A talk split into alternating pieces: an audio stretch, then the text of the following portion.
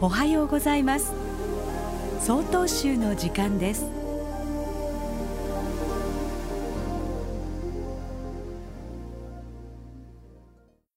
おはようございます。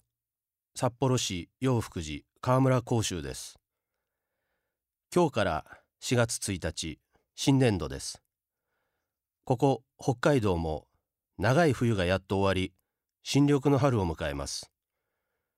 春分の日から少しずつ昼の時間が長くなり毎日そのことが実感されます。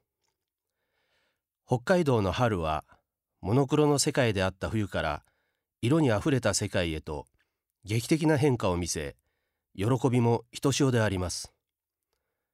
そんな春の始まりである新年度最初の日をそれぞれにいろいろな環境でお迎えのことと存じます。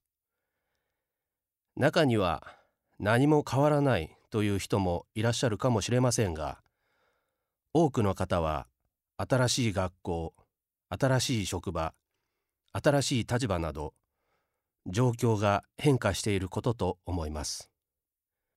禅の言葉に万物先進という言葉があります。この言葉は法要儀式の中に出てくる言葉で非常に重要な言葉です。万物。これはすべてのものという意味でよろずという字にものの字を用います。先進。これは尖るという字に新しいという字を用います。つまりこの言葉の意味するところはすべてのものはちょうどこの春の木の芽のように常に新たに芽吹いているということであります。何が芽吹くのかというと仏性仏心と言ってもよいでしょうが人間が持っている本質すなわち仏性ということであります。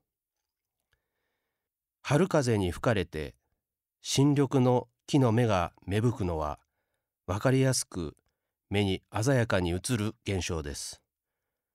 しかし木の芽は冬の寒風にさらされることがなければ芽吹きません。新緑の木の芽は実はすでに玄関の真冬の中で始まっているのです。取り巻く環境が冬と見えても春と見えても芽吹くべき新芽が自身の中に実は存在しているのです。万物は先進です。すべては日々刻々に新しいのです。ただいまのお話は札幌市陽福寺河村光州さんでした。この番組に対するご意見ご感想をお寄せください。郵便番号064-0807札幌市中央区南7条西4丁目曹洞州北海道管区強化センター曹洞宗の時間係までお便りお待ちしておりますこれで曹洞宗の時間を終わります今日も一日健やかにお過ごしください